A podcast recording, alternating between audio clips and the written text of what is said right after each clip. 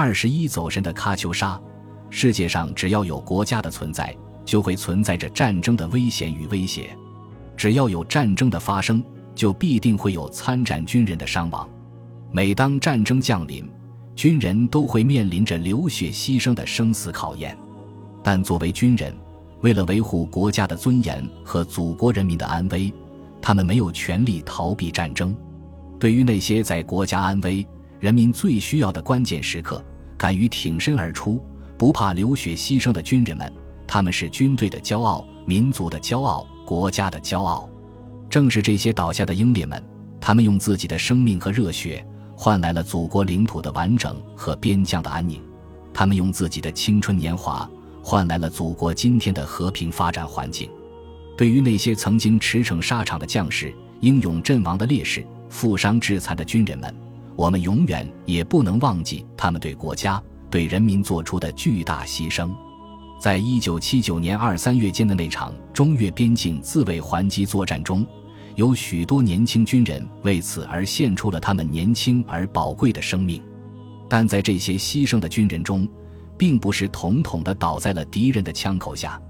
这本是一个非常沉重而又难于启齿的话题，实在令我们痛心疾首。一九七九年二月二十七日，我们陆军第一百六十二师继续在高平外围地区实行划片包干，分区清剿高平外围溃败的越军残部。步兵第四百八十六团的主要战斗任务是负责追歼清剿溃败散逃在高平市西北方向克马诺地区的越军第六百七十七团残部。一九七九年二月二十七日晚上，我们在越南高平市制药厂驻守阵地上，听到了从克马诺传来了一个非常沉痛而不幸的消息：我们步兵第四百八十六团第三营阵地遭到了自己火箭炮的误炸，误炸造成十二人牺牲，三十余人受伤，七连啊妖魔副连长也在误炸中牺牲了。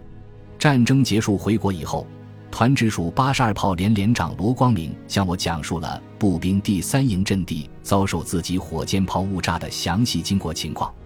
二月二十七日早上，步兵第四百八十六团团直请求上级炮兵进行火力支持，主要是对三营阵地对面的克马诺山上的越军躲藏区域进行炮兵火力覆盖性炮击。当时。师炮团火箭炮营装备的火箭炮是十九管的一百三十薄米口径火箭炮，一门火箭炮的十九发炮弹可以连续发射完毕。一个连装备六门十九管的一百三十薄米口径火箭炮。大约在早上七点五十分左右，步兵第四百八十六团团指通知步兵第三营，师炮兵团马上要对三营阵地对面的越军阵地进行炮火袭击，要求三营注意观察射击效果。当时，正在配属步兵三营进行清剿任务的团直属八十二炮连连长罗光明主动请缨，要求去到三营前沿阵地前方的山头上去观察师炮兵团的火力支持效果。随后，罗光明便只身一人爬到三营阵地前沿的一个小山头上，找好观察位置，刚做好观察师炮兵团火力支持射击效果的准备工作。这时。团直属八十二连的二班长陈国云也向观察点跑来，准备叫连长罗光明回连队阵地上去吃早饭。当时，三营的各连阵地上也正在开早饭。罗光明连长做好观察准备不久，就听见火箭炮弹嗖嗖嗖的向越军阵地倾泻而去，同时也突然听到嗖嗖嗖的声音向步兵三营阵地飞来。第一排六发火箭弹直落三营后勤保障区域内的炊事班阵地的稻田上爆炸，紧接着又连续飞来六发火箭炮弹，掉落在三营阵地简易马车路的两旁，又紧接着第三排七发火箭炮弹掉落在三营阵地的半山腰。前来喊罗光明连长吃饭的二班长陈国云见到阵地上遭受了火箭炮袭击。迅速将迎面跑来的步兵九连的通信员推倒在地，陈国云并用自己的字体压在通信员身上，九连的通信员获救了，陈国云却被飞来的弹片击中其腰部，当场为保护战友而牺牲。步兵三营阵地上更是血肉横飞，惨不忍睹，特别是七连副连长苏建国被炸得最惨，上半身几乎全部被炸飞。苏建国是一九六九年四月从云南思店入伍参军的云南人，因个子长得高，曾是团篮球队的队员。云南人见面常说呀“妖魔”的口音儿，所以全团很多人都称呼苏建国为“阿妖魔副连长”。关于这次炮击误伤的人数，我的记忆当时听说是牺牲十二人，轻重伤三十余人。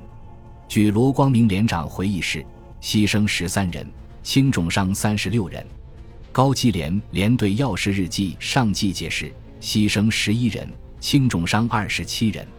关于这次炮击中的误伤人数的准确数据，现在已无法核实，查不到任何详细记录。而这次误炸事故大大的导致和增加了步兵第四百八十六团在战争中牺牲的人数。我们步兵第四百八十六团牺牲人数竟占了全陆军第五十四军牺牲总人数的五分之一。虽然师以上机关一直没有对这次炮兵误炸事故做过任何公开的正式结论，但根据当时的情景分析。几乎所有在场目睹者都认为是自己炮兵的一门火箭炮珠原装填误差造成的事故，从而也排除越军趁机冷炮偷袭巧合的种种可能。战后，我曾询问过团里有关首长关于这次三营遭受炮击的真正原因，这位首长也公开承认，步兵第四百八十六团都一致认为三营阵地是遭到自己炮兵误炸的一次重大误炸误伤事故。并多次要求师里查清误炸事故原因与责任，但每次都被李九龙师长压下来了。所以，造成这次误炸事故的原因一直没有被师机关的公开正式性确认。这场战争已结束三十年了，李九龙师长也已经作古。这次让步兵第四百八十六团蒙受惨重损失的误炸事故，不可能再有人来为其做任何正式结论性意见了。我们这些当年的见证者更有责任和义务澄清和还原历史的真相，以减轻我们步兵第四百八十六团参战老兵们在心灵上永远的伤痛，并以此来告慰因此而付出生命代价的战友们的英灵。当然，遭受炮击误炸牺牲的这些战友是因为那场战争而流血献身，他们当中也有立功者。立功也是根据他们在战场中的整个表现而综合评定的，他们同样是因战争而为国捐躯、浩气长存，因此他们一样是壮烈而光荣的。当天师炮兵团没有在三营阵地上开设前方观察所，而要求火力支持的目标区域坐标是自下而上上报，火箭炮的射击散布本身就比较大，生疏地形上的射击距离测算误差。射击坐标的计算误差、射击诸元的装填失误等操作误差，都可能是造成误炸的原因之一。但步兵第四百八十六团请求师炮兵团火力支持打击目标的坐标是由三营副营长尹思文上报的。尹思文副营长是由团炮兵股副股长在战前提升为三营副营长的，他过去曾任过幺二零迫击炮连的副连长。又是幺二零迫击炮连指挥班班长出身，精通炮兵业务，对上报请求火力支持打击目标的坐标等图上作业更是精通和熟练。事后经过多次复查，四百八十六团请求师炮兵团火力支持打击目标的上报坐标是准确无误的。我军部队在上个世纪七十年代末刚恢复和狠抓军事训练不久。那个时候，国家还没有那么多钱来投入来给军队搞军事训练，部队很少进行合成协同训练，步炮协同实弹射击训练那就根本很少。因此，在实战中，步炮协同质量不高，偶尔出现误炸或自伤事故也是难免的。还在这次我师炮兵团误炸事故之前，也就是开战的最初几天，也曾听说友军部队也出现过类似情况。坦克部队也有把自己的步兵分队误当越军开炮射击，当时气的步兵营长直骂，喊叫着要用炮兵把坦克干掉。就是现今军事科技高度发达先进的美军和北约军队，在伊拉克和阿富汗战场上，也还经常发生误炸误伤自己部队的事故。航天飞机应该算是世界上最高科学技术的结晶吧。二零零三年二月一日。美国的哥伦比亚号航天飞机上承载的七位宇航员完成了例行任务，在重返地球大气层时也发生了大爆炸，七位宇航员全部遇难。何况在那个缺乏严格训练的特殊年代，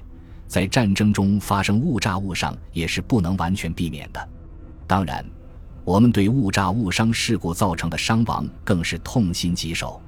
在中越边界自卫还击作战胜利三十周年之际。借此，让我们一起来向一九七九年二月二十七日在科马诺误炸事故中牺牲的战友们默哀吧，向在这次误炸事故中牺牲了的战友们的亲人们致以最深切的慰问，向这次误炸事故中负伤致残的战友们致敬问候。